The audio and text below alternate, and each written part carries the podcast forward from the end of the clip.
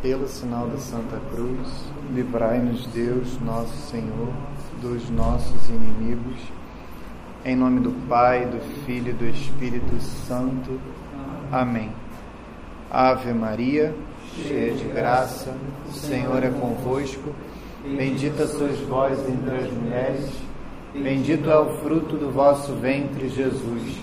Santa Maria, Mãe de Deus, rogai por nós, pecadores, agora e na hora de nossa morte. Amém. Glória ao Pai, e ao Filho, e ao Espírito Santo, assim como era no princípio, agora e sempre, por todos os séculos dos séculos. Amém. Nossa Senhora Auxiliadora, rogai por nós. São João Bosco, rogai por nós. São Jerônimo, rogai por nós. Nossa Senhora da Consolação e Correia, rogai por nós. Santo Agostinho, rogai por nós. Santa Mônica, rogai por nós. São Pio X, rogai por nós. Em nome do Pai, e do Filho, e do Espírito Santo. Amém. Amém. Então, meus queridos, é, boa noite a todos. Hoje nós continuaremos né, as nossas aulas sobre a obra de Santo Agostinho, como catequizar os rudes, né? De catequizantes rúdigos. E há um tempo né, que nós tivemos a nossa segunda aula, durou aí, creio que mais de um mês, da segunda para a terceira. Então, como as duas primeiras aulas foram um pouco mais próximas, eu não tive tanta dificuldade em fazer uma ligação entre as duas. Então, é, para fazer uma ligação da segunda aula com esta terceira, eu me utilizarei de duas passagens bíblicas, porque na última aula é, nós terminamos a falar da necessidade de que a caridade fosse o fim de toda e qualquer catequese. Toda e qualquer catequese tem como causa o amor, é, meio o amor, e o fim último da catequese é sempre o amor. Nós falávamos até daquela frase de Santo Agostinho nesta obra, é, que na catequese nós devemos, é, de tal modo, anunciarmos o amor que o aluno creia, que crendo espere e esperando ame. É claro que Santo Agostinho aqui ele se vale das três virtudes teologais e na esteira das virtudes teologais ele coloca a catequese como esse caminho que deve levar o aluno à fé, à esperança e à caridade. Ele cresce na fé de tal modo que crendo espere e esperando ame. Então fica aí bem claro que o fim último da catequese é o amor. E a primeira passagem que eu gostaria de ler para fazer uma essa ligação com a aula de hoje é inclusive a leitura da Santa Missa de hoje, né? Segunda-feira da Semana Santa. A leitura que é proclamada na Santa Missa está em Isaías, capítulo 42, versículos de 1 a 7. E hoje, quando eu fazia a, a minha oração, normalmente é, eu faço as minhas orações com base na liturgia diária, né? com base nas leituras que são proclamadas na Santa Missa de cada dia. Quando eu li essa passagem, imediatamente eu pensei na aula de hoje, nessa formação de catequistas, né? e muito no que eu falei na primeira aula.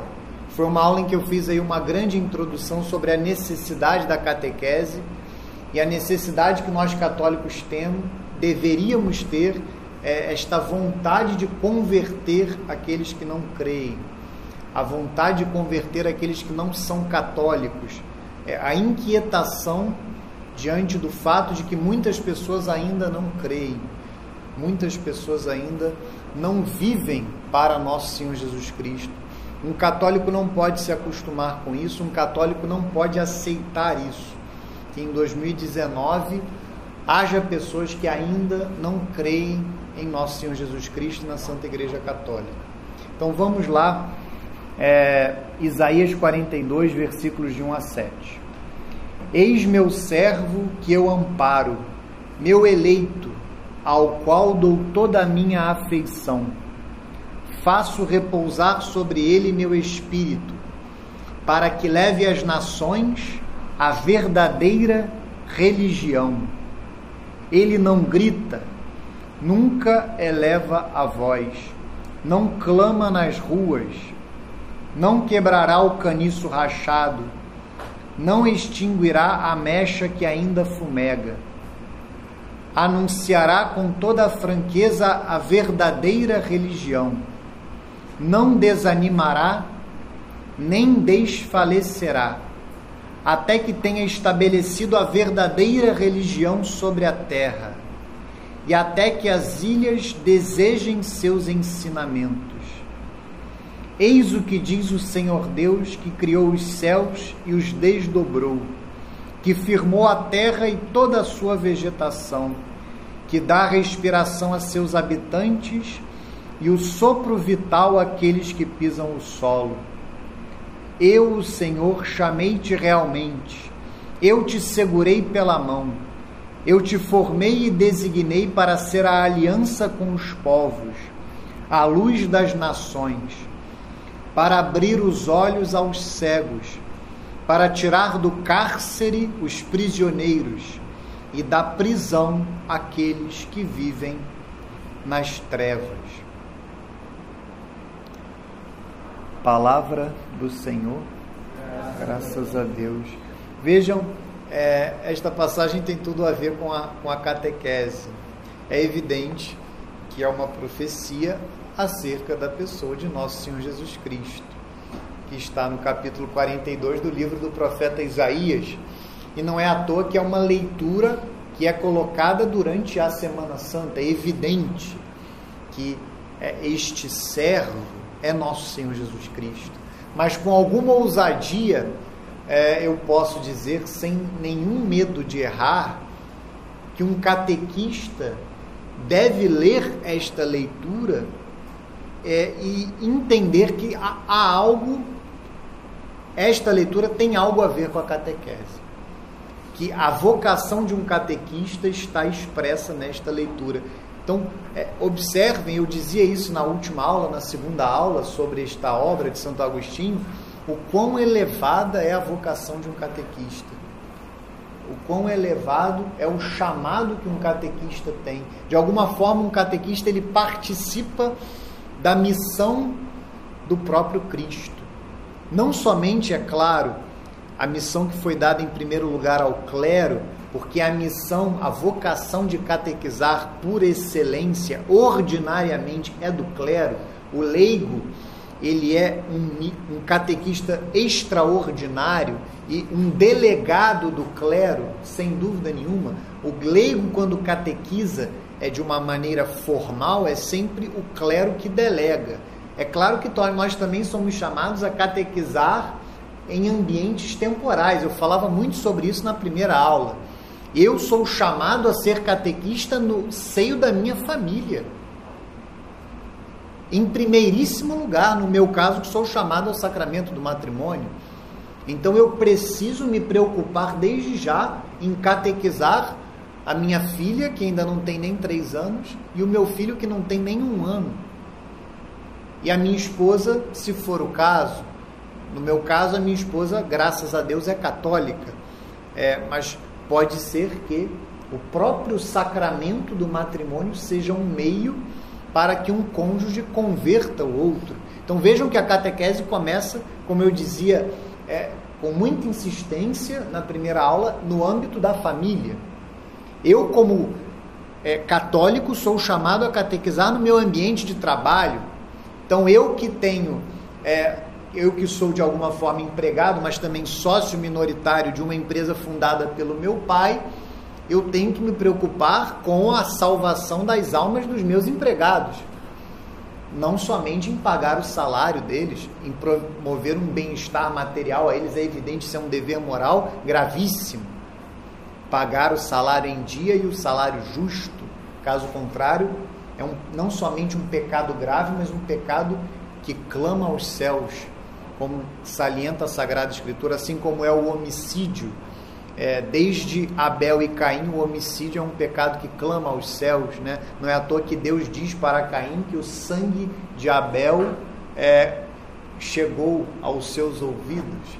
É, então vejam, eu devo, enquanto é, empregador, enquanto patrão, me preocupar com a salvação das almas dos meus empregados. Então eu devo, de alguma forma, catequizar os meus empregados, desde o dia a dia, isso vale para a família também, desde é, a forma como eu os trato, a, a maneira de amá-los é, que transpareça o Cristo, mas também em alguns momentos de uma maneira formal.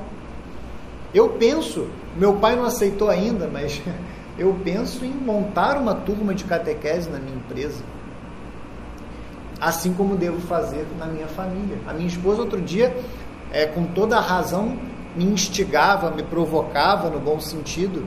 Você dá catequese em tantos lugares, mas você não vai montar uma turma de catequese aqui para os nossos filhos. Eu descobri uma preciosidade lá em casa que era até da minha esposa. Ah, na minha casa, a minha esposa ganhou de presente criança um catecismo de São Pio X, ilustrado para crianças, que ainda era editado pelas Paulinas. Então, assim, belíssimo, uma obra belíssima. Então, aquilo ali já tem uma obra necessária para catequizar os meus filhos. E eu sou catequista. Se eu não fizer isso em primeiríssimo lugar, acima da minha paróquia, acima do centro Dom Bosco, acima de qualquer chamado, eu, como pai, como esposa, eu tenho que dar catequese na minha casa para os meus filhos, no meu trabalho, para os meus amigos. O meu irmão, por exemplo, para dar um exemplo que não é meu, é do meu irmão, ele toda quinta-feira vai fumar, né? Que ele agora está com essa coisa de fumar charuto, ele vai para uma tabacaria dar catequese. Então ele fica lá tomando café, fumando charuto e dando catequese para os amigos. Vejam, não é só na paróquia que nós damos, somos chamados a exercer. São pessoas que já estão ou no catolicismo a um passo, amigos dele, que carecem de doutrina, e ele faz uma reunião social para dar catequese para eles. Eu, da minha parte, para dar um exemplo meu, muito mais simples que o do meu irmão, tento, há algum tempo aí, sem conseguir marcar um chope com um amigo meu. É claro que há um interesse social aqui de reatar uma amizade, um amigo de colégio, mas o meu interesse principal é levar este meu amigo à fé. Então, é, isso é importantíssimo para cada um de nós. Perceber que a catequese é um chamado de todos e ela deve se desenvolver nos mais variados ambientes. E eu não poderia, claro, deixar de mencionar a paróquia. Se cada bom católico se comprometesse a dar catequese na sua paróquia, e aí eu me refiro realmente à paróquia que ele frequenta, a, a paróquia mais próxima da casa dele, é, e, e, aqui vale é, algo importante a ser dito. É, eu noto que os bons católicos é, muitos deles eu não posso generalizar. Quando eu falo de bons católicos, não me refiro a santos, tá? Porque bom católico de fato são os santos. Mas quando eu falo aqui de bons católicos, são os católicos bem, bem formados, os católicos com boa doutrina. Qual é a observação que eu faço de um equívoco que eu tenho notado na conduta de muitos bons católicos? Eles tomaram uma ojeriza pelas paróquias, e isso é um erro. A não ser que o pároco seja um herege, a não ser que o pároco seja um apóstata, um teólogo da libertação, é, um malicioso, se é, é, a não ser uma circunstância extrema como essa, não me ocorre uma razão para que a gente fique com esse nojinho de paróquia que eu tenho observado em muitos católicos hoje. O cara espera que o pároco seja o padre Paulo Ricardo ou até São Pio de Petreutina ou São João Maria Vianney para que ele se envolva com a paróquia. Meu Deus do céu, o clero vive uma crise, assim como o próprio laicato, não nos tiremos desta crise, talvez sem precedentes na história. E eu, ao notar esta crise, há algo óbvio que decorre desta crise: o povo não é catequizado como deveria ser. E eu, como fiel leigo com boa doutrina, o que eu vou fazer diante disso? Eu vou me envolver na catequese da minha paróquia, eu vou ficar com um nojinho purista, como se eu tivesse que participar, me envolver com paróquias perfeitas. supostamente perfeitas? É evidente que não. Se eu tenho oportunidade de frequentar um ambiente com uma liturgia maravilhosa, com leigos maravilhosos, se é que existe isso, porque outro dia eu fui numa paróquia da administração apostólica, é, e isso significa que eles só têm missa tridentina todos os dias, e a catequista de lá veio me dizer que eles têm todos os problemas que as outras paróquias têm. É evidente que ela não se refere a problemas de heresia, ela se refere a problemas de comprometimento, de uma minoria que quer servir e uma maioria que quer ser servida, não quer se envolver. Ela se referia a isso. Ela dizia para mim, Pedro, é, a maioria dos catequistas aqui, ou todos, não são do território da paróquia, vêm de fora porque lá em Nova Iguaçu é muito comum. Lá é uma cidade muito complicada, há uma teologia da libertação muito arraigada. Muitas pessoas de Nova Iguaçu se socorrem é, na paróquia é, da administração apostólica, cujo pároco é o padre Edilson e o vigário paroquial, não sei nem se posso usar esse termo para uma paróquia, digamos, tradicional, é o padre Rafael Lugão. Ou seja, uma paróquia que é um luminar ali, uma ilha diante de uma diocese muito complicada. Mas ela mesma me dizia que lá era difícil encontrar catequistas do território paroquial. Então, observem que mesmo em paróquias onde há uma liturgia melhor, uma liturgia que nós julgamos é, mais elevada, mais pura, digamos assim, há os mesmos problemas. Então eu faço um apelo a vocês, é, e não somente a vocês, não, é, aqueles que vocês conhecem, que têm boa doutrina, que querem se formar, não caiam nesse erro de um purismo, esse nojinho é, de se colocar acima. É, eu vejo na minha própria paróquia isso. Está longe de ser uma paróquia perfeita, longe. Graças a Deus, é, não tem coisas graves, eu pelo menos não observo. É, é um ambiente aceitável, digamos assim, mas com um material humano no sentido de pessoas sedentas da verdade, pessoas sedentas de doutrina, pessoas sedentas da palavra de Deus. Então, é perdão se eu me estendi sobre esse assunto, mas era algo que é, já me inquietava o coração há algum tempo. E eu fui nessa paróquia lá de Nova Iguaçu e perdi um bom tempo lá a falar sobre isso. Urge que os bons leigos, que os leigos bem formados, envolvam-se com a catequese das suas paróquias. Um bom catequista numa paróquia faz uma diferença monstruosa, porque ele através do, da sua retidão. Não há necessidade que seja um santo, basta que seja alguém que conheça bem a doutrina e tenha reta intenção ao ensiná-la. Naturalmente, outros se juntarão a ele. Outros se juntarão a ele. E isso fará um bem imenso àquelas pessoas que frequentam a paróquia em questão. Tá bom? Então, observem, voltando aqui à passagem de Isaías, é, Isaías usa três vezes o termo a verdadeira religião. Eu não sei se vocês notaram. É, a necessidade é que nós é, levemos às nações a verdadeira religião, anunciemos com toda franqueza a verdadeira religião, não desanimemos nem desfalecemos até que a verdadeira religião seja estabelecida sobre a terra ou seja, o nosso trabalho somente se encerrará em duas circunstâncias. Quando o nosso Senhor Jesus Cristo voltar no final dos tempos, esta é a primeira, e provavelmente será esta a circunstância, ou quando todos forem católicos no mundo, todas as pessoas forem católicas. Não há outra circunstância que permita que o nosso trabalho arrefeça, diminua. Ou nosso Senhor Jesus Cristo volta na parousia, ou todas as pessoas do mundo se convertem. Não há uma terceira opção. Então, como está escrito aqui, até que a verdadeira religião esteja estabelecida sobre a terra, nós não podemos desanimar nem desfalecer. Hoje testemunhamos com muita tristeza é, o incêndio é, da Catedral de, de Notre Dame em Paris. É, e é triste não somente o acontecimento, mas como esse acontecimento simboliza é, o estado atual do catolicismo na Europa. E em muitos lugares é, onde, é, por muitos séculos, ele imperou. Então, é, rezemos por essa situação, é evidente.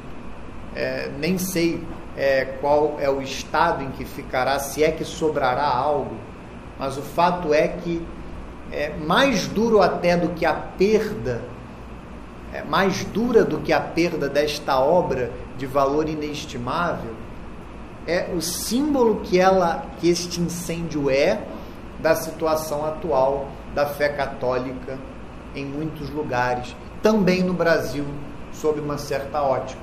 É claro que todos nós temos testemunhado um reflorescimento da fé católica no Brasil.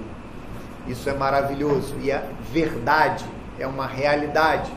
Mas sem dúvida alguma, aquele incêndio também é, é símbolo do da derrocada, da diminuição é, da fé católica no próprio solo brasileiro. E não é à toa que esse reflorescimento é um remédio para esse mal que foi diagnosticado por muitos, especialmente leigos, eu diria, e alguns, sem dúvida, clérigos, alguns membros do clero.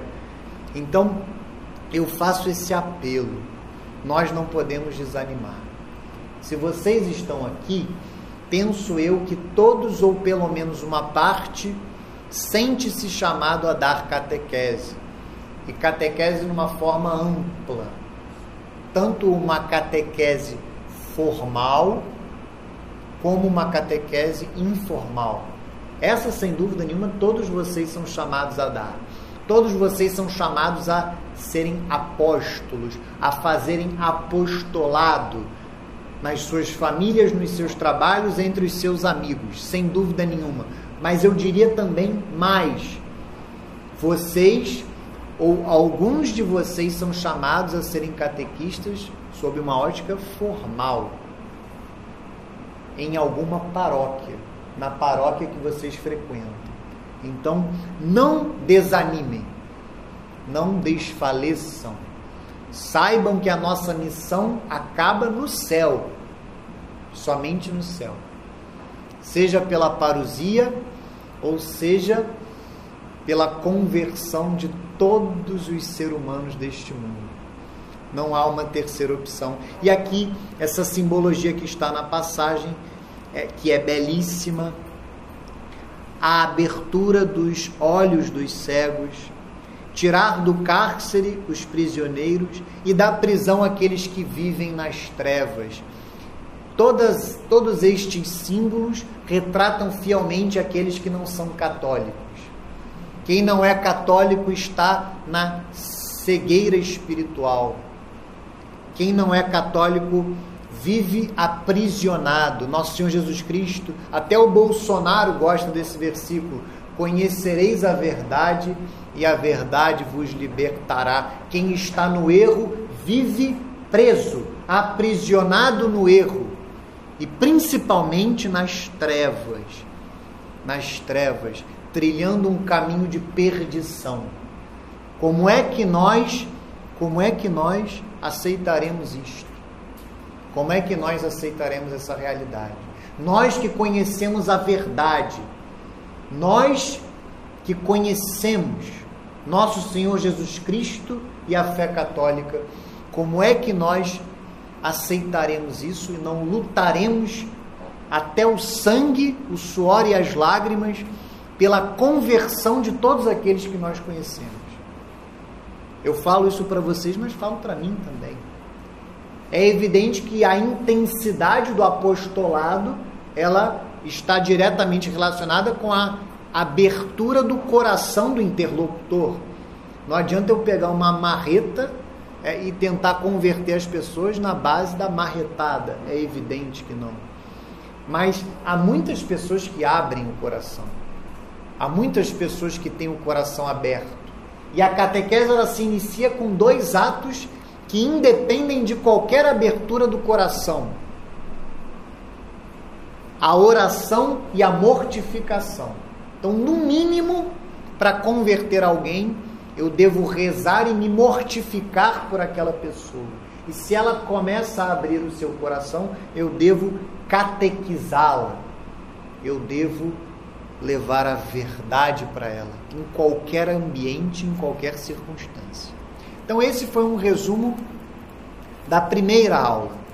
E agora eu farei um resumo da segunda, mas que na realidade vai ser só realmente a passagem que eu lerei da Escritura, que está na carta de São Paulo aos Coríntios, justamente aquele hino à caridade, aquele hino que fala da excelência da caridade, que é um resumo do que eu falei, na realidade, do que o que Santo Agostinho falou na segunda aula, a necessidade de que o amor seja o fim último da catequese. Então vamos lá. Carta de São Paulo aos Coríntios, primeira carta de São Paulo aos Coríntios, capítulo 12, versículo 31 até o capítulo 13, versículos, versículo 13. É uma passagem, inclusive, que é muito lida em casamentos, né? Aspirai aos dons superiores, e agora ainda vou indicar-vos o caminho mais excelente de todos Ainda que eu falasse as línguas dos homens e dos anjos, se não tiver caridade, sou como o bronze que soa, ou como o símbolo que retine. Mesmo que eu tivesse o dom da profecia e conhecesse todos os mistérios e toda a ciência, mesmo que tivesse toda a fé a ponto de transportar montanhas, se não tiver caridade, não sou nada.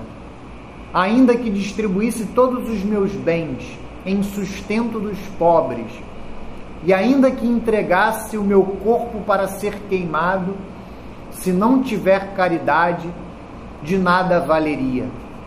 A caridade é paciente, a caridade é bondosa, não tem inveja, a caridade não é orgulhosa não é arrogante, nem escandalosa, não busca os seus próprios interesses, não se irrita, não guarda rancor, não se alegra com a injustiça, mas se rejubila com a verdade. Tudo desculpa, tudo crê, tudo espera, tudo suporta.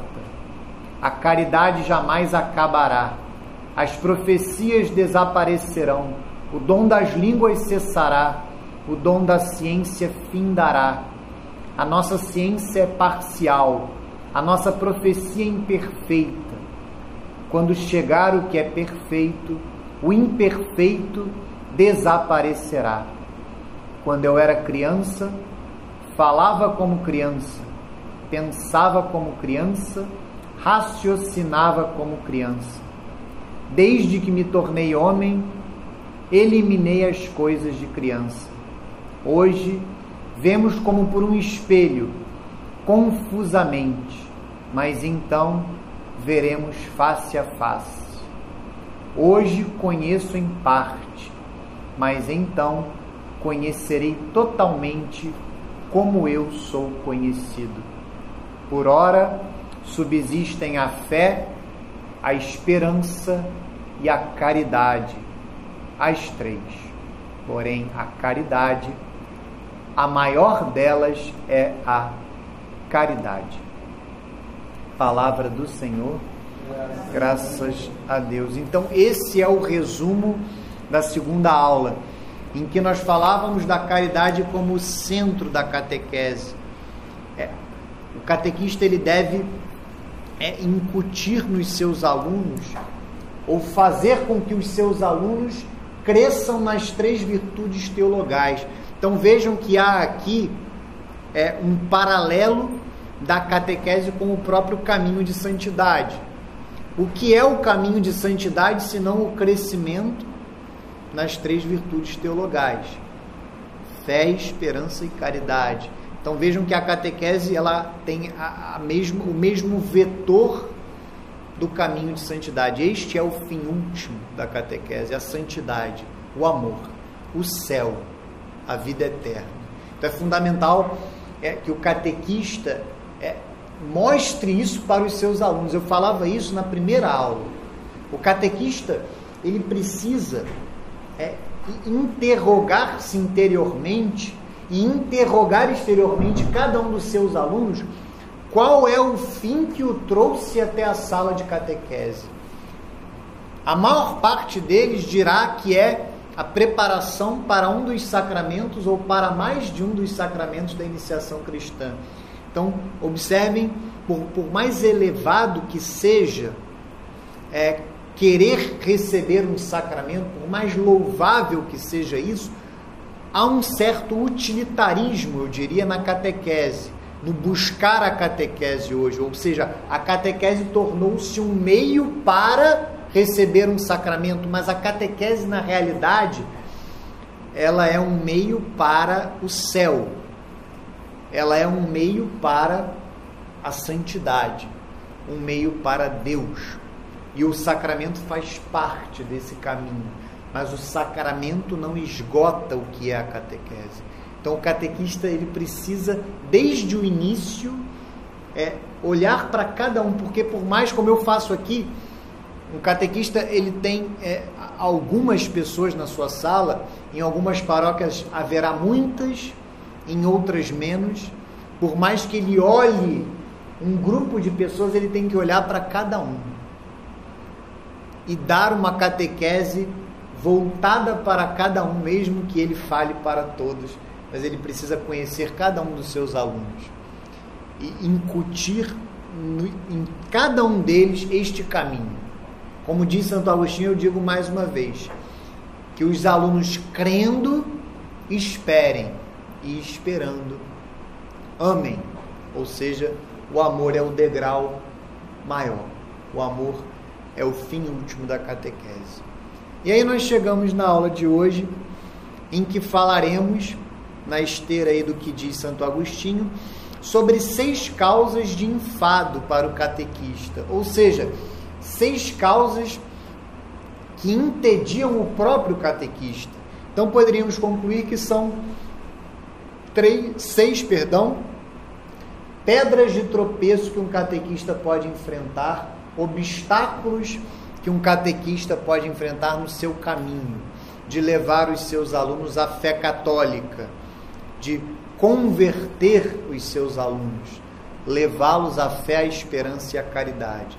Então, falemos é, sobre cada uma destas causas de enfado para o catequista.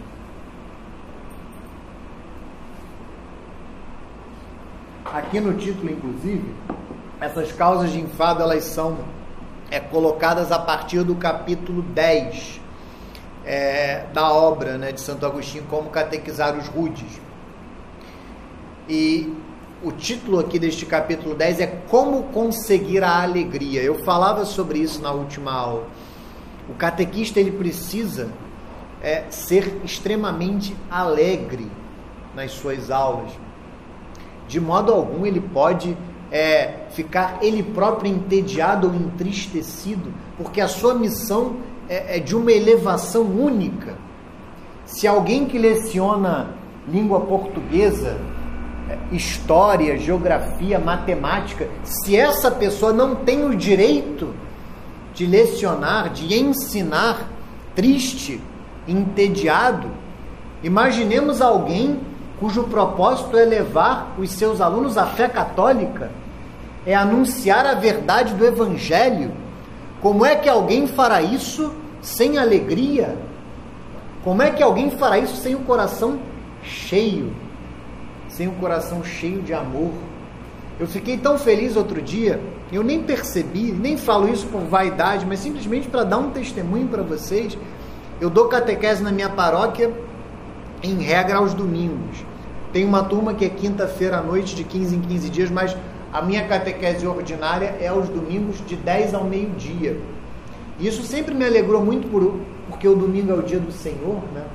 Então, é, me facilita muito santificar o domingo, por mais que seja doloroso deixar a minha família, mesmo que por duas horas, um pouco mais, porque tem o deslocamento aos domingos. Por outro lado, sempre foi mais fácil para mim, sempre não, né? Há oito anos, que é o tempo que eu dou catequese aos domingos, eu fiz catequese um ano, há nove anos atrás, depois eu me tornei catequista e estou, graças a Deus, há oito anos é, nessa caminhada. É, e num domingo, dois domingos atrás, uma aluna me falou, né? E é bonito que ela faz catequese com a família toda, né? Ela, o esposo e a filha. Eu tenho tido essa experiência também de ter famílias inteiras, né? Na sala de catequese, isso é, é realmente muito bonito também.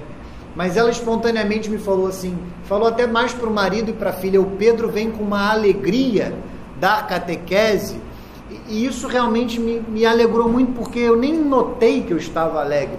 Não foi nem algo forçado ou algo que eu tivesse notado, não. Foi algo espontâneo. E quando ela falou, eu interiormente, claro, muito rápido, refleti a respeito e concluí que ela estava certa, porque de fato eu, eu estava alegre naquele momento. E para mim não é peso algum, além da saudade da família, além da tristeza de um pai que fica a semana inteira é, a trabalhar fora de casa e ter que deixar a sua esposa e os seus filhos num domingo, fora isso, não há peso algum para mim. É, é uma graça que Deus me deu, não mérito meu, sair de casa aos domingos para dar catequese. Então Deus me deu essa graça e Ele dará essa graça a vocês também. Mas nós precisamos pedir a graça. O que não pode acontecer em hipótese alguma é um catequista ser triste. É um catequista dar catequese com enfado, com tédio, mas pode acontecer. E não somente hoje, mas na época de Santo Agostinho. Só para resgatar o sentido da obra, né? Santo Agostinho tinha um amigo, um diácono de Cartago, chamado Deogracias, um nome muito belo, inclusive, que escreveu para Santo Agostinho que notava que os seus alunos se entediavam durante as suas aulas e que ele próprio ficava entediado com isso. E Santo Agostinho, como um bom doutor da igreja, não respondeu a carta com outra carta, respondeu a carta com um livro. E esta é a obra do o Decatequizantes Rúdibus. Ele escreve um livro que serviu não somente para Deogracias, mas serviu para os catequistas de todos os tempos. Por isso é que eu quis dar algumas aulas, algumas formações sobre esta obra.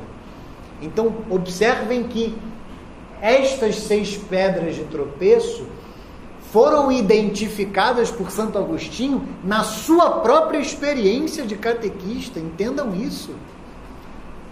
É claro que ele podia observar terceiros catequistas.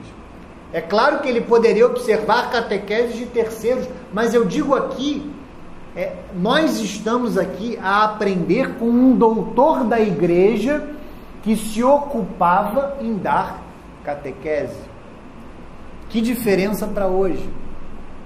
Que diferença para hoje em que, é, infelizmente, é, boa parte do clero, eu não posso generalizar, boa parte do clero não dá à catequese a importância que é devida. Só há uma coisa, na minha humilde opinião, só há um elemento em uma paróquia que deveria merecer tanta atenção, ou perdão, mais atenção do que a catequese, que é a liturgia. Fora a liturgia, na minha humilde opinião, não há nada em uma paróquia que devesse merecer tanta atenção como a catequese. É evidente que a liturgia está acima, muito acima de tudo mas a catequese deveria ocupar o segundo lugar. Um pároco é, antigo meu, inclusive, foi o pároco que é o dono deste livro, né? que até hoje eu não sei se ele me deu, se ele me emprestou, se eu furtei, se foi apropriação indébita. O fato é que eu vou ter que dar um novo para a paróquia, que esse aqui já começa a se desintegrar. É, o Frei Sebastião Olaya del Rio, né, frade agostiniano recoleto, religioso, dizia para mim que os dois pilares de uma paróquia, isso me marcou muito, são a liturgia e a catequese. Então, é, toda a paróquia deveria se sustentar sobre estes dois pilares. Mas nós temos este privilégio de, a partir da experiência de um doutor da igreja como catequista, nos livrarmos das pedras de tropeço que nós mesmos vivemos na nossa própria catequese. Então vamos a elas. Eu lerei este capítulo 10 porque ele resume as seis pedras de tropeço. Depois falarei resumidamente de cada uma delas. Vamos lá. Como conseguir a alegria? Seis causas de enfado para o catequista. Talvez desejes um modelo de exposição. Talvez desejes que eu te mostre com a própria obra como pôr em prática o que aconselhei. É o que farei como puder com a ajuda de Deus. Antes, porém, falarei como prometi a respeito da alegria que é preciso alcançar. Aqui é só para vocês saberem, a próxima aula nós falaremos da exposição mesmo.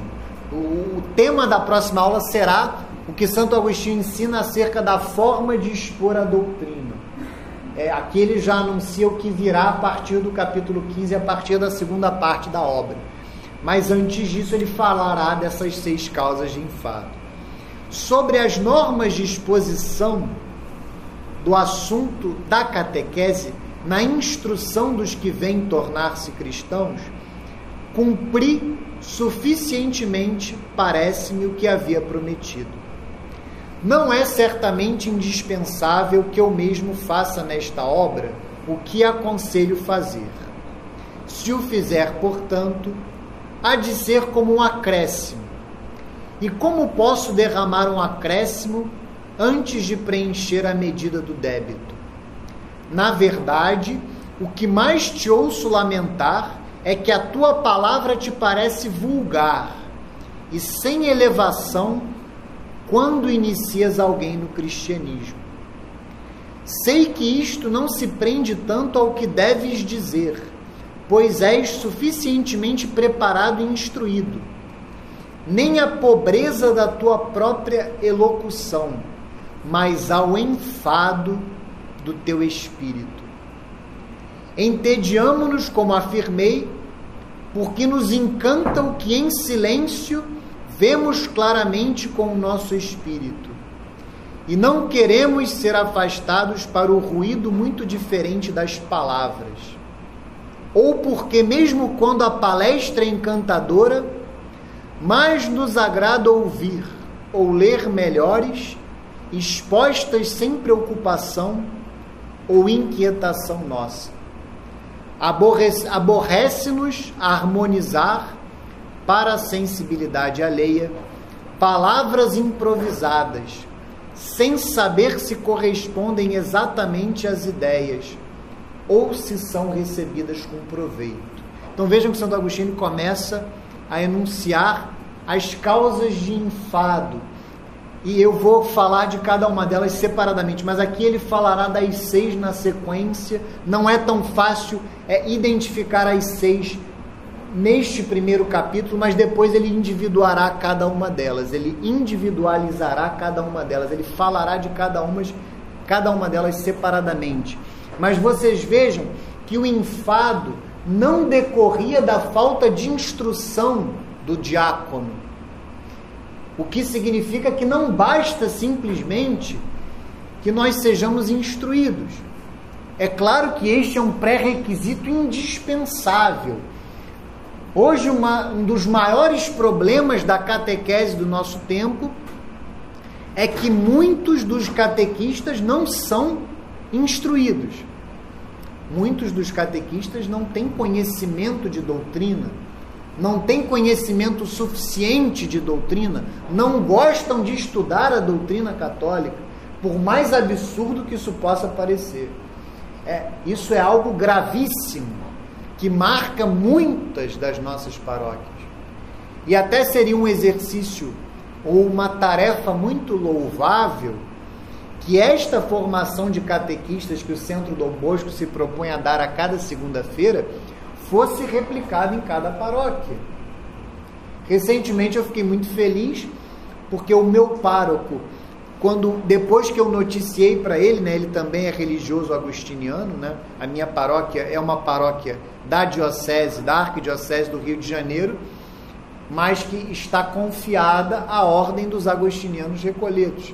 Então, quando eu contei para ele que estava no centro Dom Bosco é, a dar algumas formações sobre a obra de Santo Agostinho, ele se interessou muito e me chamou para uma conversa e pediu que eu desse formações para os próprios catequistas da paróquia, essa mesma formação. Então, é, é claro que isso é um passo adiante. Eu acabei de aconselhar que vocês se envolvessem com a catequese das paróquias de vocês. Esse é o primeiro passo. Mas um segundo passo seria propor formações para os catequistas. E o CDB está à disposição para isso. Aqui no Centro Dom Bosco nós temos o CDB itinerante, que é justamente o Centro Dom Bosco que sai dele mesmo. Por isso é que vem o nome, que não é um nome muito bonito, itinerante, é justamente porque não, ele não espera que as pessoas venham ao Centro Dom Bosco, não. Ele vai até as paróquias. Então saibam, além do envolvimento que eu aconselho que vocês tenham nas paróquias de vocês, saibam que o Centro Dom Bosco está à disposição, não somente para essa formação de segunda-feira, que é importantíssima, mas também para ir às paróquias e dar qualquer tipo de formação que vocês julguem adequadas. Há mais de 10 pessoas que fazem parte do Centro Dom Bosco itinerante. Então basta gritar por socorro, basta pedir que nós certamente iremos até as paróquias de vocês. Voltemos a Santo Agostinho. Ou talvez nos desgoste voltar sempre às mesmas verdades que se ensinam aos catecúmenos, conhecidíssimas por nós, não são já necessárias ao nosso progresso, e o espírito não mais pode sentir qualquer prazer em seguir por caminhos tão comuns e como pueris este ponto eu, eu algum tempo nele, porque é um fato. O catequista dará sempre as mesmas aulas para os seus alunos. E isso é muito bom que seja assim. Não há renovação de grade curricular em catequese. Ah, não, é, eu vou mudar aqui é, o que eu vou expor. Vamos atualizar a catequese da igreja. Não, ela é a mesma há dois mil anos ou deveria ser a mesma. E o grande problema de algumas paróquias é isso. As pessoas querem atualizar a grade curricular, pelo amor de Deus. O catecismo da Igreja Católica não está aqui, é, é difícil ouvir dar uma aula sem ele, mas o que é a grade curricular, é, é digamos, o ano, o ano, é, as aulas de um ano inteiro de catequese nada mais são do que o catecismo da Igreja Católica dividido pelas aulas. Nada mais do que isso. Isso é dar catequese. Então, o catequista, se ele for catequista por 50 anos, ele ensinará 50 anos a mesma doutrina. E como? No meu caso, oito anos. Estou longe aí de catequistas com muito mais experiência do que eu. Mas como dar oito anos aula, por exemplo, sobre o sacramento do batismo? Como é que você chega oito anos depois e dá a mesma aula ou expõe a mesma doutrina? Como não se entediar com isso? É claro que há um elemento fundamental que é a graça de Deus. E eu posso dizer para vocês que Deus me deu essa graça. Eu não sei até quando ele me sustentará e até quando eu corresponderei a esta graça, mas um fato é, ele me deu eu não sinto o menor tédio em dar a mesma aula que eu dou há oito anos. Muito pelo contrário, eu me sinto privilegiado e agraciado por Deus de ter a oportunidade de me aprofundar naquele mesmo mistério a cada ano, a cada turma de catequese, dar a mesma aula. mas é sem dúvida alguma uma pedra de tropeço para um catequista se entediar. Outras vezes, somos desviados de algo que desejamos fazer, de atividade que nos agradava ou parecia muito necessária para aceitar um candidato. Obriga-nos uma ordem de alguém a quem não queremos ofender, ou um pedido insistente e irrecusável de outros acedemos perturbados a uma tarefa para a qual é necessária grande tranquilidade. Lamentamos não poder conservar nossa própria ordem de trabalho e não podemos e não podermos ser suficientes para tudo. Resulta dessa tristeza uma preleção menos agradável, porque da aridez do abatimento flui menos abundante. Esta é outra razão importantíssima e que pode ser algo que aflija cada um de vocês diante é, desse chamado de ser catequista ou não, as outras atividades. Eu mesmo refleti sobre isso hoje, porque hoje foi um dia para mim assim particularmente desafiador no trabalho. É aquele dia que você não quer sair do escritório de forma alguma é aquele dia em que você é assolado pela soberba de achar que você vai dar conta de tudo que você tem para fazer e você deixa de ser humilde, entregar para Deus aquilo que não pôde ser concluído. Então, eu de alguma forma fui assolado por isso e caí na tentação de me angustiar diante do trabalho, mas eu tinha que sair mais cedo, eu tinha que vir para cá. E no caminho eu refletia sobre isso como que as outras atividades podem ser uma tentação para que você deixe de catequizar. E aí vale a catequese em todos os sentidos. Tanto a catequese formal, tanto a catequese que eu dou em uma sala de aula de maneira formal, como o apostolado que eu devo fazer, a catequese que eu devo dar na minha família, no meu trabalho, nas minhas relações sociais. E Santo Agostinho vai falar, em primeiro lugar, é, a vontade de Deus que deve prevalecer sobre a nossa, ou seja, o chamado que Deus nos faz, que deve prevalecer sobre aquilo que nós achamos que é mais importante, e principalmente, será que há algo mais importante do que dar catequese? E é isso, foi isso que acalmou o meu coração de alguma forma. Foi isso que me acalmou quando eu caminhava para cá, cheio de trabalhos pendentes.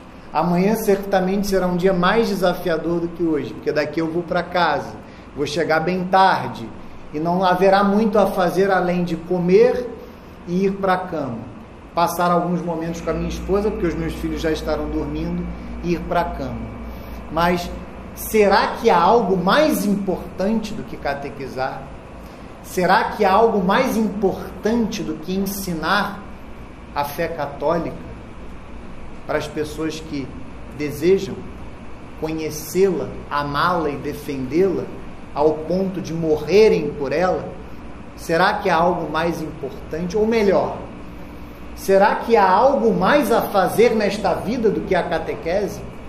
Eu ouso dizer Será que há algo mais a fazer nesta vida do que catequizar em tudo aquilo que eu faço? Há descanso para o apostolado?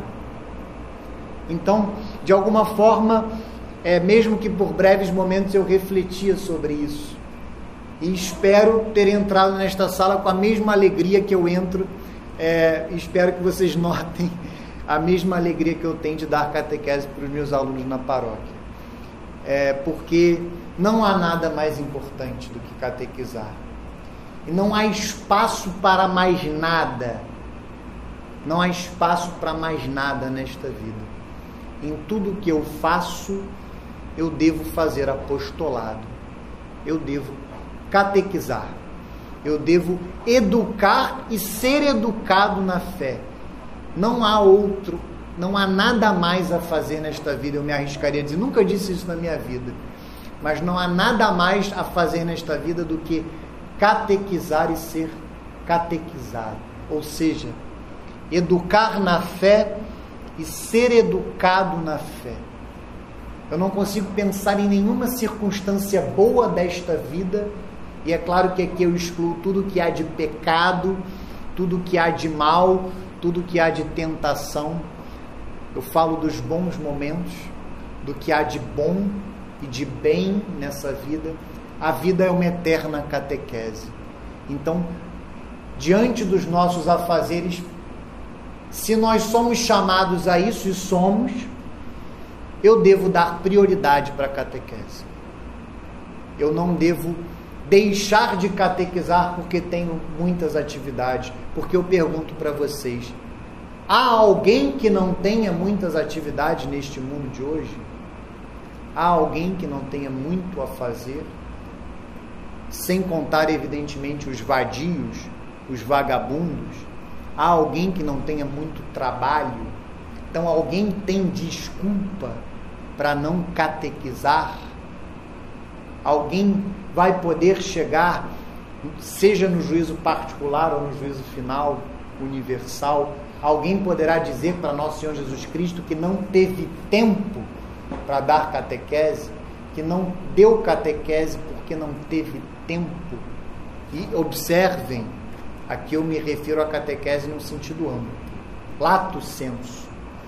Catequese como apostolado, como ensinar a fé, fazer discípulos, aumentar ou melhorar, em alguns casos, o rebanho de nosso Senhor Jesus Cristo, a Santa Igreja Católica, cuidar da igreja humildemente. Então não há nada, a meu ver, não há nada mais prioritário, não há nada mais importante do que isso. Nós não podemos nos entediar pelo excesso de atividades. Eu não posso desanimar porque tenho muito a fazer. Eu devo, apesar de tudo isso, corajosamente catequizar. Como Deus me deu a graça de fazer hoje.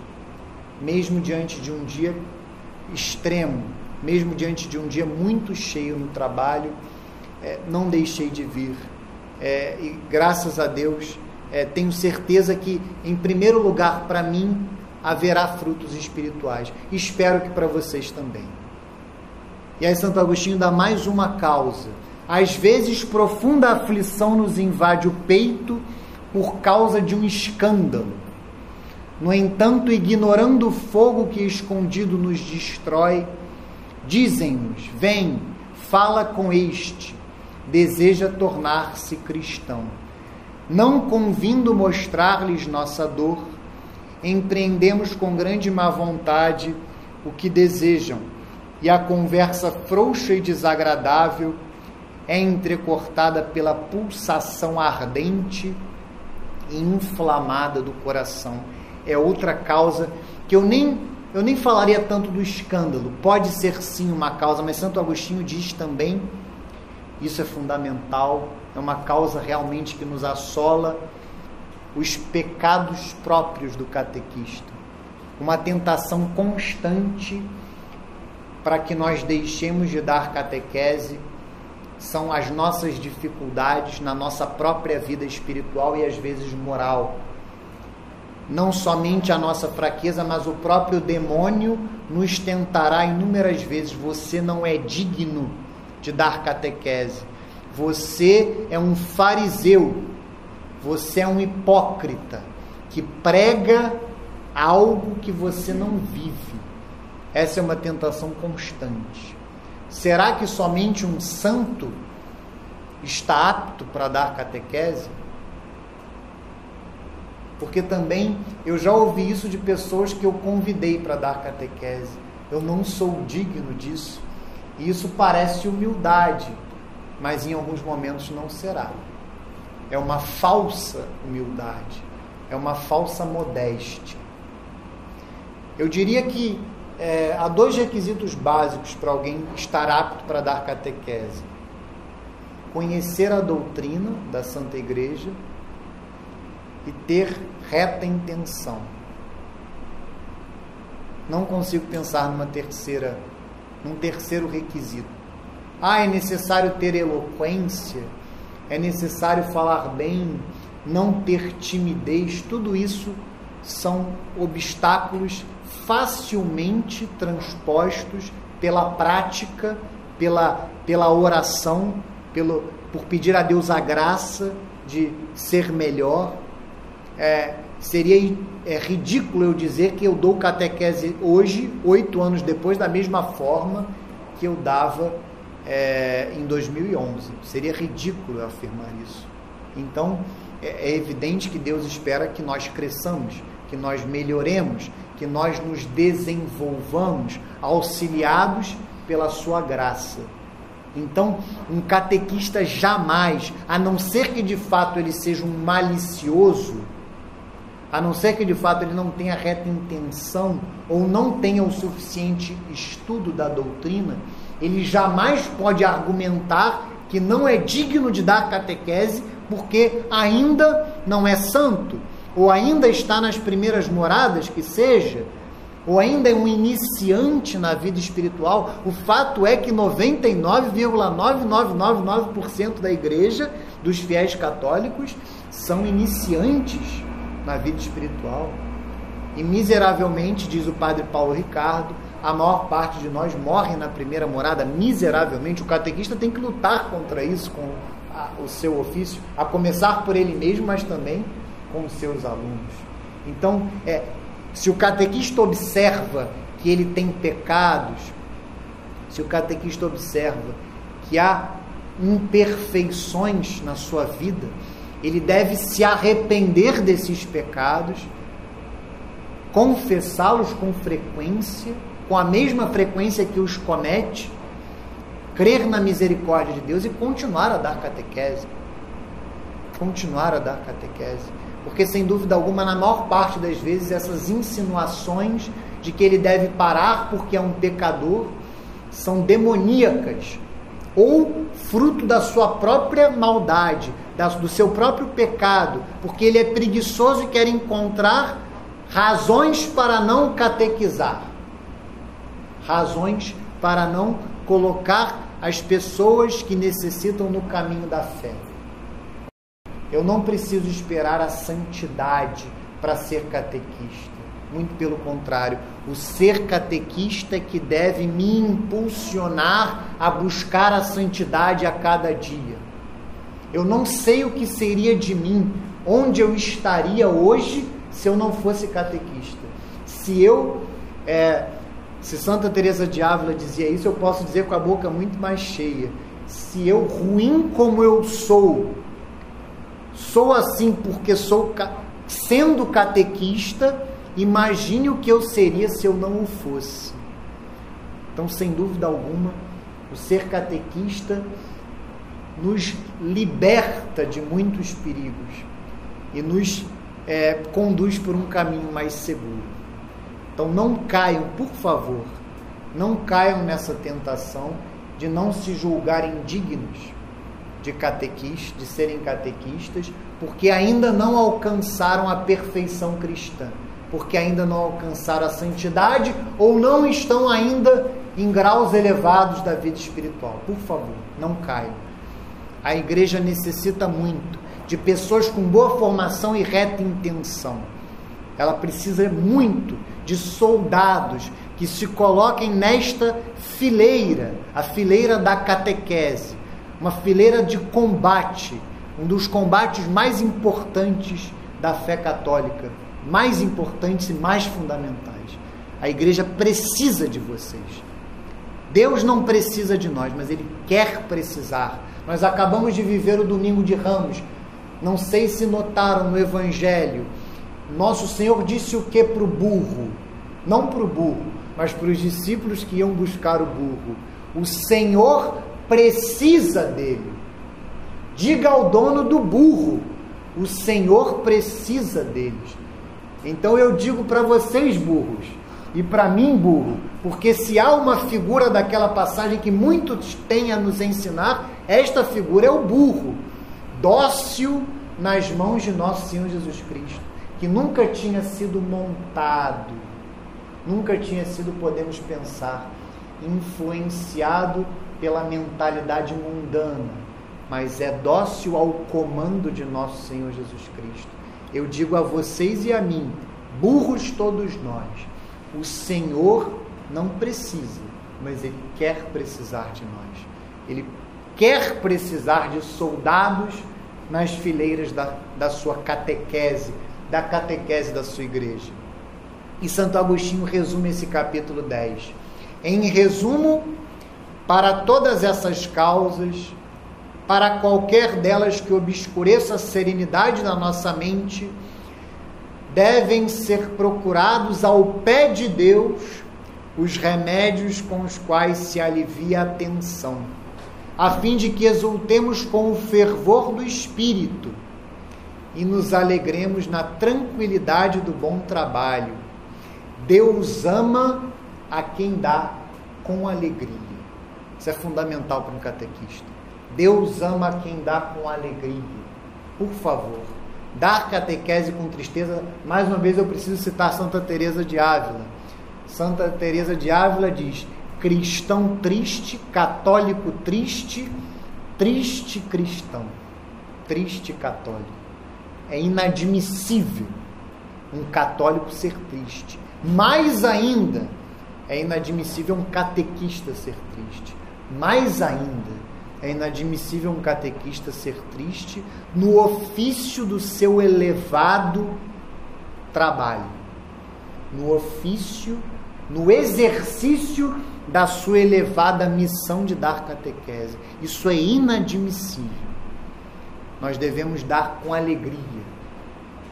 Recebemos de graça, de graça daremos, com alegria. E aí eu repito algo que falei na última aula e tinha aqui inclusive o Luciano, que é um professor, é, é um grande amigo aí do Centro Dom Bosco, muito presente nas nossas atividades, professor de física, se eu não me engano, é, e eu falava na última aula, não há nada mais importante a ser ensinado a alguém do que a catequese, do que as coisas de Deus. Não há nada, não há nenhuma ciência não há nenhum professor que marcará as nossas vidas, por melhor que ele seja, como aquele que nos levou nos passos, o melhor, aquele que deu passos conosco no caminho da fé, no caminho do conhecimento das coisas de Deus. E é tão bonito pensar que esse não recebe nada para fazer isso. Com toda a justiça, a maior parte daqueles que nos ensinam são remunerados por isso, com toda a justiça, é o sustento deles, é o pão de cada dia. Mas o catequista não recebe nada no sentido material para fazer o que faz. E o que ele ensina é o que há de mais importante, é o que há de mais elevado. É bonito pensar sobre isso. Como não dar com alegria? Como não ensinar com alegria. E a primeira causa de enfado que Santo Agostinho coloca é o tédio dos alunos, mas principalmente é o tédio do professor por ter que, ter que se rebaixar, digamos assim, ao nível dos alunos. Ter que ensinar, muitas das vezes, coisas muito básicas para aqueles que sabem muito menos do que ele. Isso não é uma regra, mas pode acontecer. Eu vejo que algumas pessoas caem nessa certa soberba que os leva à tristeza de pensarem que ensinar aquilo não faz mais sentido. Eu já sei, eu já conheço essa verdade. Por que ensinarei essa verdade a outros? Por que perderei o meu tempo ao invés de contemplar verdades mais elevadas, ensinarei os rudimentos da fé àqueles que não o conhecem. Isso pode ser uma pedra de tropeço no caminho de um catequista. E Santo Agostinho, de forma espetacular, ele coloca o exemplo de nosso Senhor Jesus Cristo. O exemplo maior. Eu comecei a aula fazendo justamente isso eu comecei a aula a falar de uma profecia sobre nosso Senhor Jesus Cristo que está no livro do profeta Isaías e comparando a missão de nosso Senhor com a missão do catequista. E Santo Agostinho faz exatamente isso para combater esta primeira causa de enfado. Nosso Senhor Jesus Cristo é Deus que se fez homem, pelo amor de Deus. Se nosso Senhor Jesus Cristo, enquanto homem, tinha paciência para nos ensinar, e muitas das vezes ele passou a sua vida toda a ensinar, os exemplos são múltiplos no Evangelho. Se ele teve paciência para nos ensinar, quem somos nós? Quem somos nós para nos julgarmos elevados o suficiente para não ensinarmos aqueles que estão abaixo de nós no conhecimento das coisas de Deus? Eu nem preciso chegar ao exemplo maior de nosso Senhor Jesus Cristo. Santo Agostinho. Santo Agostinho era catequista. São João Crisóstomo era catequista. São Cirilo de Jerusalém, Santo Ambrósio. Santo Ambrósio, inclusive, foi catequista de Santo Agostinho. Quem somos nós? Quem somos nós? Os padres da igreja em geral eram catequistas. Quem somos nós para nos julgarmos acima da catequese como fazem alguns? Isso hoje, inclusive, é comum. Santo Agostinho coloca como uma causa de enfado, uma causa de enfado. Mas eu diria até que é muito comum observarmos esta tentação hoje em pessoas que têm muita formação, em que têm muito conhecimento, que se julgam acima de se envolverem com uma catequese paroquial, uma simples catequese paroquial. Isso é um erro. Isso é um erro. Miremos o exemplo de nosso Senhor Jesus Cristo. Santo Agostinho, inclusive, coloca aqui esta passagem, segunda carta de São Paulo aos Coríntios, capítulo 5, versículos 13 e 14.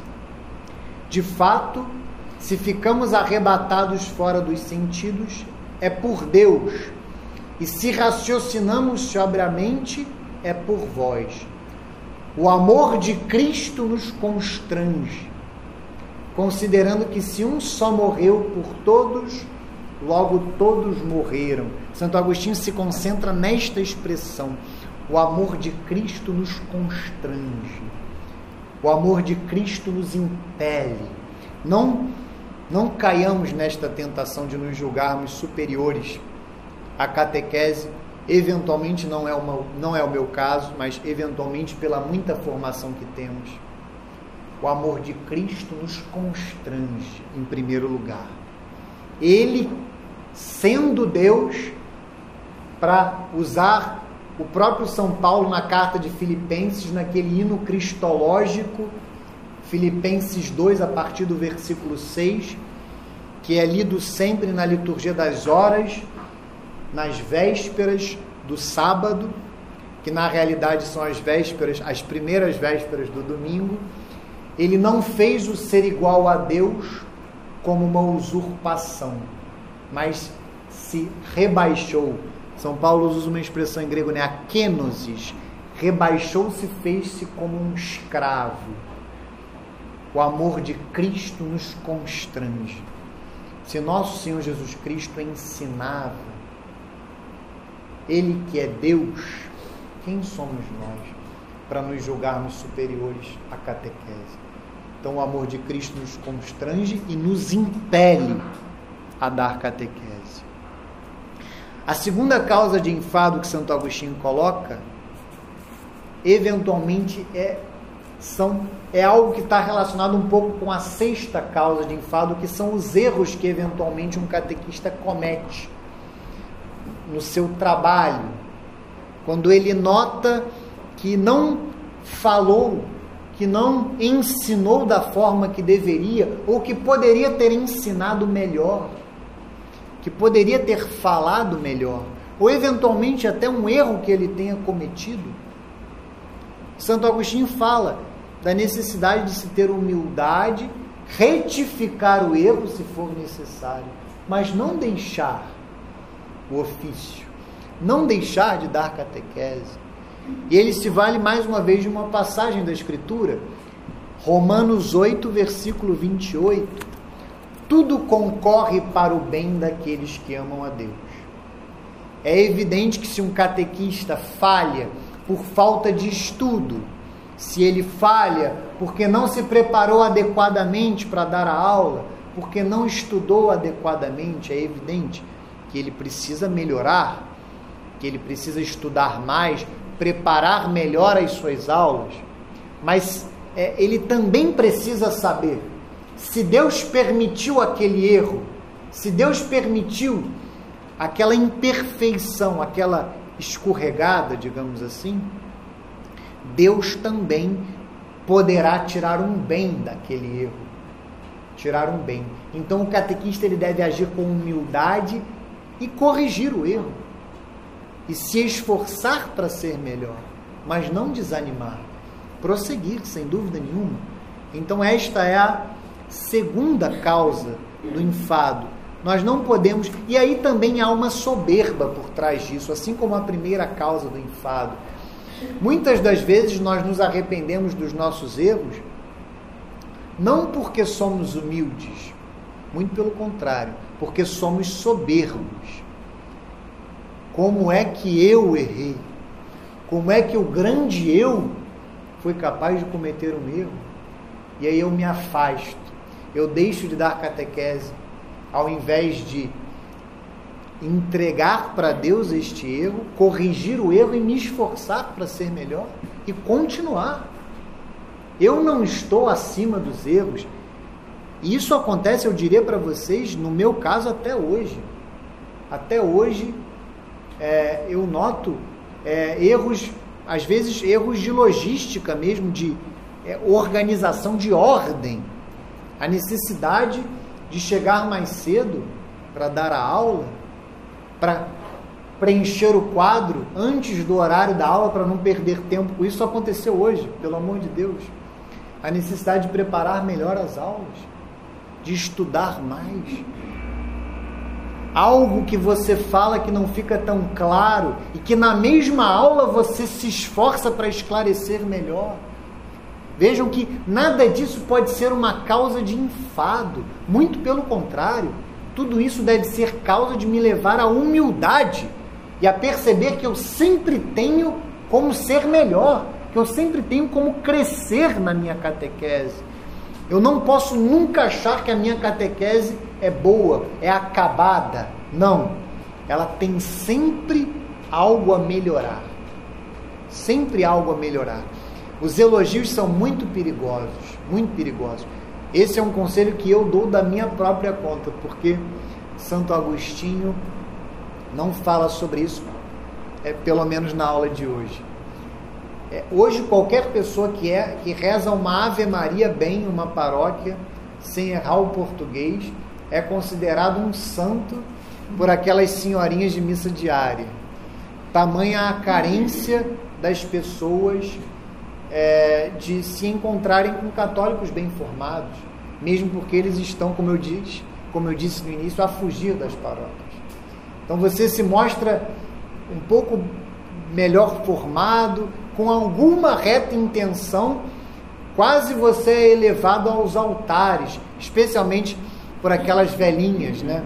Que eu, que eu inclusive faço o melhor juízo delas, elas alimentam a minha fé, quando eu as vejo diariamente na igreja, elas nem precisam falar comigo. Só de olhar para elas, para aquelas senhorinhas, eu já me sinto melhor, crendo mais, mais elevado. Então, não caiamos no erro de acharmos que a nossa catequese é boa porque os nossos alunos gostam dela ou nos elogiam. Sempre há algo a melhorar. Sempre há algo a fazer melhor. Sempre. E os erros nos auxiliam a com humildade crescermos e não devem ser causa de enfado. E aí vem a terceira terceira causa de enfado, eu já falei um pouco dela, eu vou simplesmente ressaltar um outro aspecto, que é a repetição. Naturalmente, como eu dizia, ser catequista é repetir, expor, transmitir para os seus alunos as mesmas verdades de fé para sempre, ad eterno. Não há novidade. Cada ano será igual ao outro. E é muito complicado hoje, eu preciso frisar bem isso. As paróquias ficam a procurar é, estratégias para tornar a catequese mais atraente. Pelo amor de Deus, a fé católica precisa de algo para se tornar mais atraente. Eu preciso acrescer algo à verdade da fé católica? Ou sou, sou eu que não a anuncio de maneira ortodoxa e reta como deveria? Então ficam a criar gincanas, é, diferentes atividades, isso até numa catequese infantil, eventualmente pode até ter, não é a minha especialidade, a catequese infantil, eu terei que aprender, digamos, na marra com os meus filhos. A catequese infantil não é um terreno no qual eu caminho com tanta facilidade, eu caminho com tanta facilidade. Mas é, há pessoas que fazem isso em catequese de adultos. Querem criar dinâmicas, sentemos em círculo, ou seja, somos todos iguais aqui dentro. Eu não estou acima de vocês. Eu, como catequista, não devo ensinar. Nós estamos aqui para discutir atualidades. Isso é muito comum encontrarmos nas paróquias hoje. Isso é um erro. A catequese ela deve seguir a mesma estrutura. E como não se entediar? Santo Agostinho fala algo belíssimo. E eu digo que isso é uma graça também que Deus me deu. Quando eu, quando eu li é, esta, esta verdade que Santo Agostinho anuncia, o meu coração ficou cheio, porque isto é muito verdadeiro. O catequista ele não se entedia com a repetição, porque ele observa a novidade que Deus realiza na vida de cada um dos seus alunos. E isso é irrepetível. Quando você vê a obra que Deus realiza na vida de uma pessoa que conhece a doutrina a cada ano, cada pessoa é irrepetível. Cada um de nós tem um valor único diante de Deus. Então, naturalmente, cada um de nós deve ter um valor único diante do seu catequista. Eu não posso olhar para vocês como uma massa disforme, não.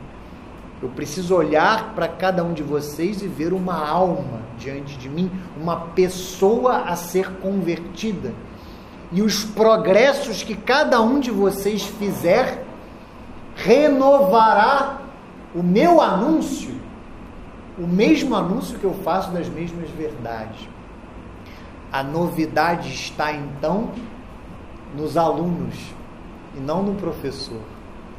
E não nas verdades que o professor enuncia. A novidade está no encontro das mesmas verdades com cada uma das pessoas que estão na sala a ter a catequese. Isso é muito bonito. Isso é muito verdadeiro. Você poder observar os progressos que cada aluno seu faz como ele, com o passar das aulas, crê mais, crê melhor. Este, esta fé o leva ao amor, a amar a Santa Igreja Católica, a amar nosso Senhor Jesus Cristo. Como isso é verdadeiro como isso enche. É, isso é um privilégio que nós temos enquanto catequistas. Isso é um privilégio espetacular poder testemunhar a cada ano, diante dos nossos olhos, inúmeras conversões. E nós temos algo a ver com essas conversões. Isso é uma graça de Deus. Eu tenho algo a ver. Estas conversões, de alguma forma, me dizem respeito também. Me dizem respeito. Como não ter a fé renovada? Como se entediar de ensinar as mesmas verdades se estas verdades se manifestam de maneiras sempre novas na vida de cada um dos nossos alunos. Isso é espetacular. E aí vem aquela causa que eu falei, a expressão ou a falta de expressão dos alunos? Será que eu devo me entediar ao observar que os meus alunos ficam como moscas mortas diante das minhas aulas? É claro que isso não acontece 100%. É muito difícil, a não ser que o catequista seja muito ruim, que todos os alunos fiquem impassíveis diante das suas aulas. Pode acontecer. Mas só de um aluno ficar, o catequista já se incomoda. Só de um aluno ficar desta forma, o catequista já fica preocupado. Então, qual é o remédio que ele deve aplicar para não se entediar, para não se entristecer diante da aparente inércia de um aluno ou de muitos? Duas coisas: preocupação e conhecimento dos alunos. Ou seja, o catequista não deve ficar parado, ele não pode ficar inerte. Ele deve ir ao aluno e entender por quê. Qual é a causa do enfado daquele aluno? Qual é a causa daquela aparente inércia? Por que o aluno aparentemente não progride? Por que o aluno não manifesta nada? Seja uma objeção, seja uma concordância, seja o que quer que possa ser, mas manifeste algo pelo amor de Deus. Então o catequista ele deve em primeiro lugar se preocupar com os seus alunos e interrogar os seus alunos para conhecê-los melhor e na medida do possível dar uma catequese de acordo com as necessidades próprias de cada um. Então vejam que o remédio é muito claro e esta falta de expressão é muito comum.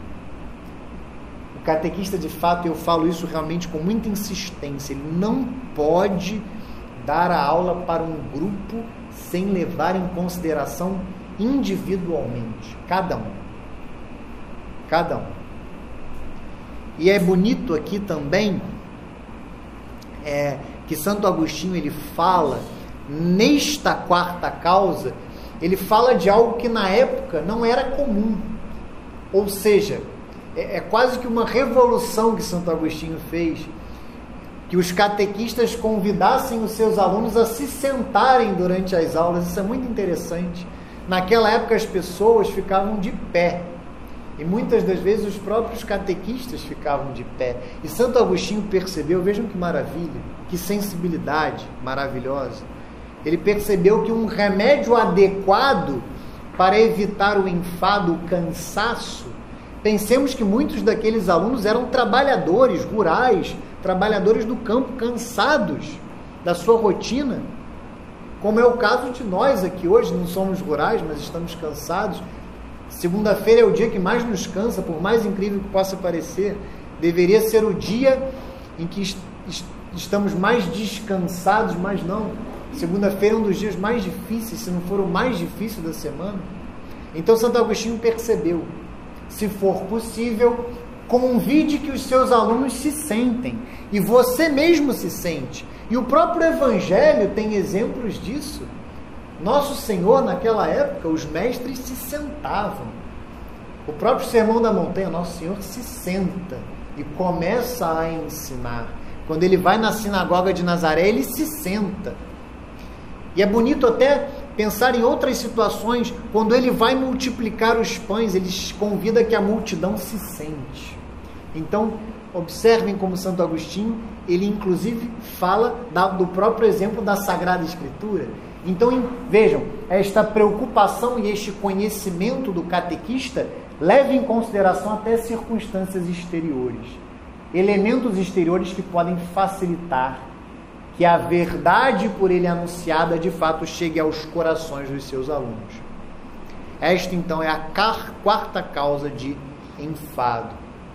A quinta causa de enfado eu já falei também, não falarei tanto, porque já falei bastante sobre ela, são justamente as outras atividades.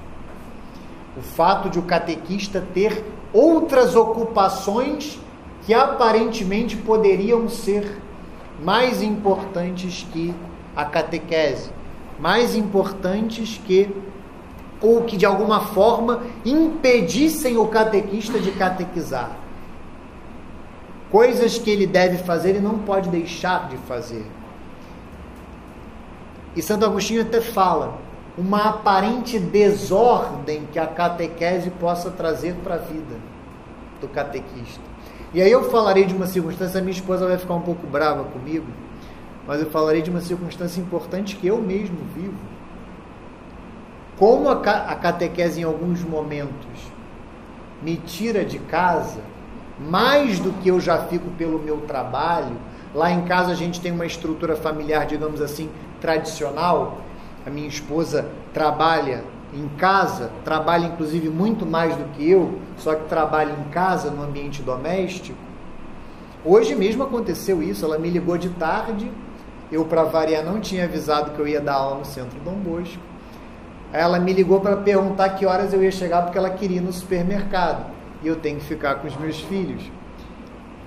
E diante da minha notícia nova de que eu daria aula no Centro Dom Bosco, ela reclamou com toda a justiça, diga-se de passagem. E eu acalmei e falei: oh, amanhã eu vou chegar cedo em casa, no caso terça, e você poderá ir, lá, ir no Mundial com toda tranquilidade. Já fiz até propaganda do supermercado. Mas o fato é que, vejam, hoje a catequese, além, além de ter feito com que eu saísse mais cedo do meu trabalho, de alguma forma prejudicou a minha rotina familiar.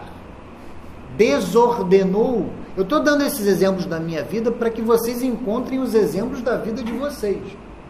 Desordenou de alguma forma a minha disponibilidade para cuidar dos meus filhos e para permitir que a minha esposa fizesse as compras com tranquilidade, porque ela até prefere muitas vezes, eu preciso dizer, fazer compras sozinha, porque pelo menos não tem ninguém para atrapalhá-la, seja eu, sejam os filhos. Porque eu confesso que no supermercado eu fico mais tempo olhando vinho e cerveja do que sendo útil à minha esposa nas compras. É uma falha que eu preciso trabalhar também. Mas vejam, olha como a catequese pode, em alguns momentos, aparentemente ser algo que desordene a nossa vida, algo que atrapalhe aquelas outras atividades que eu sou chamado a desempenhar.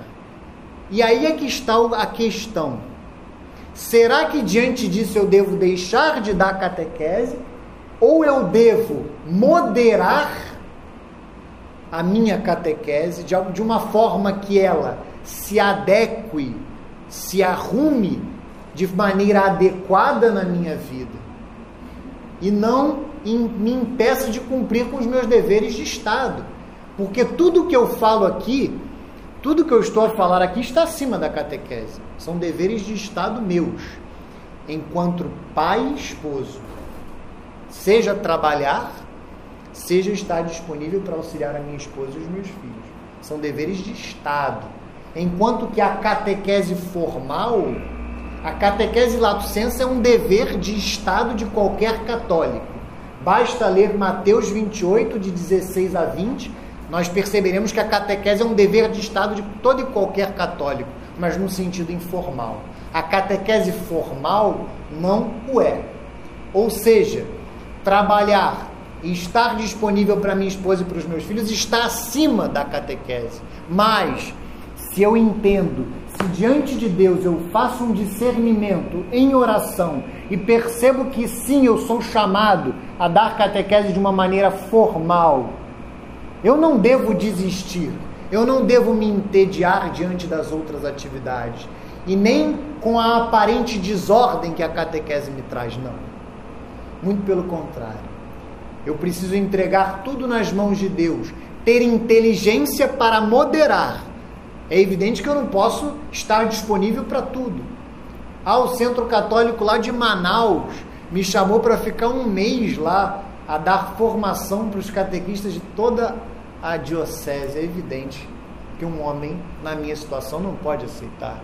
Mas uma catequese numa segunda-feira, a formação de catequistas do Centro Dom Bosco, eu estar disponível pelo menos uma vez por mês para formar aqueles que querem dar catequese, isso eu posso moderar, adequar na minha agenda e não deixar de dar catequese e não deixar de ser catequista.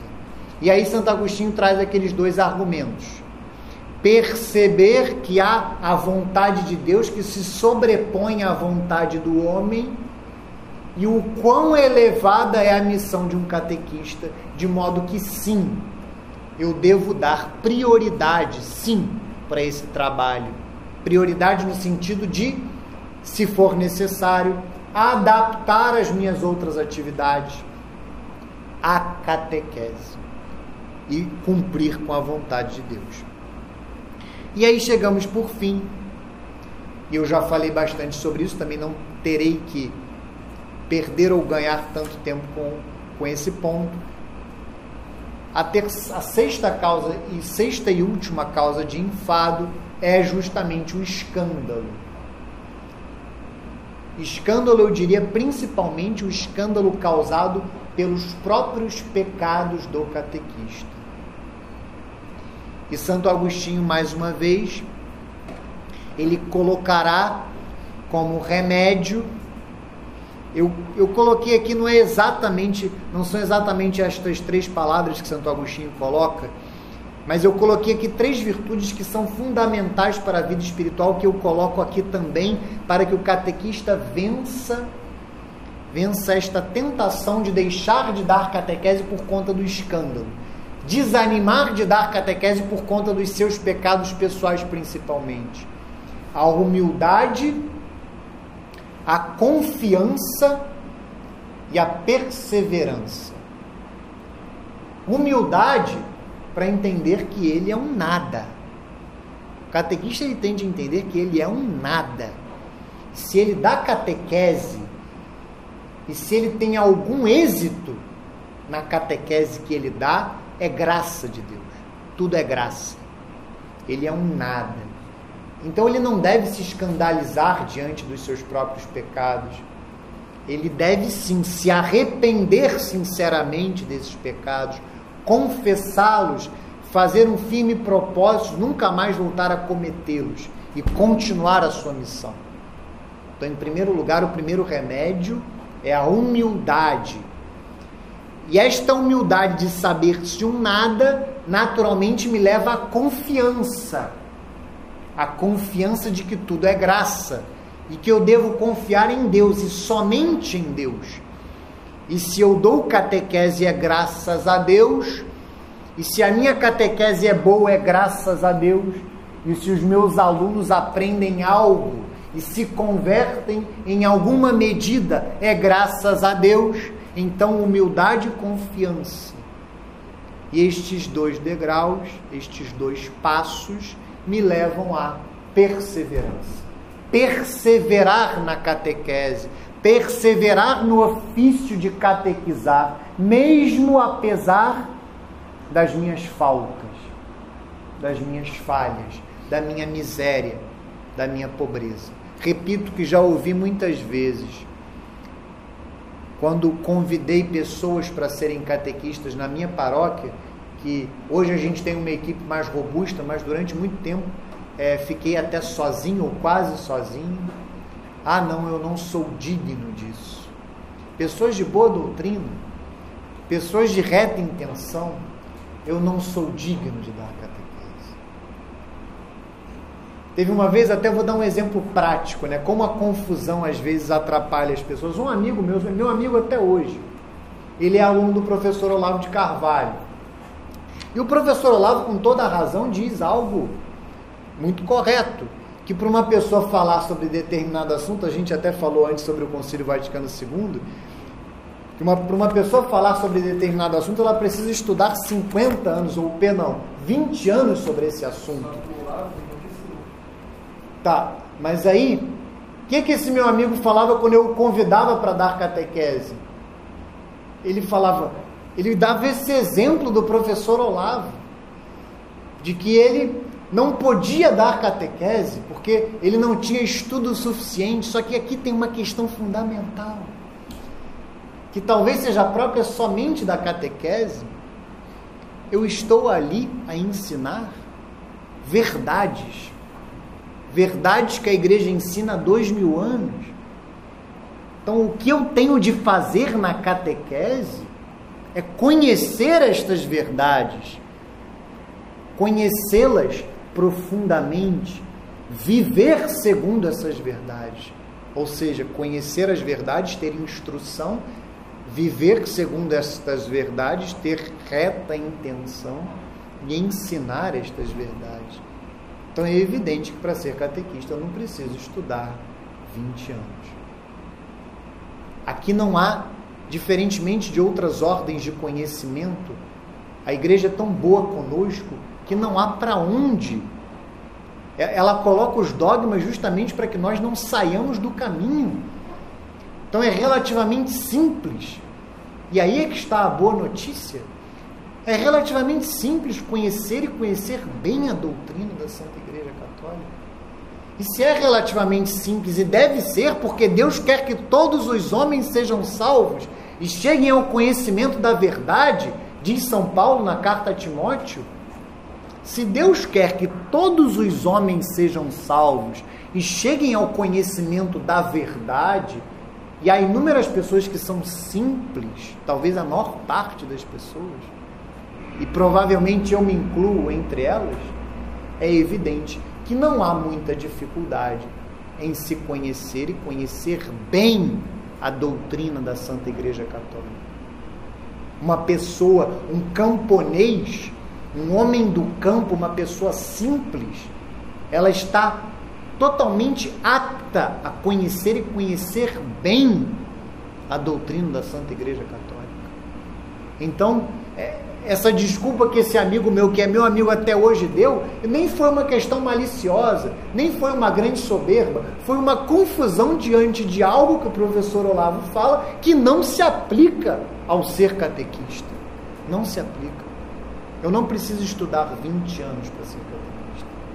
Na realidade, para ser catequista, eu preciso estudar a vida inteira e viver a vida inteira a doutrina da Santa Igreja.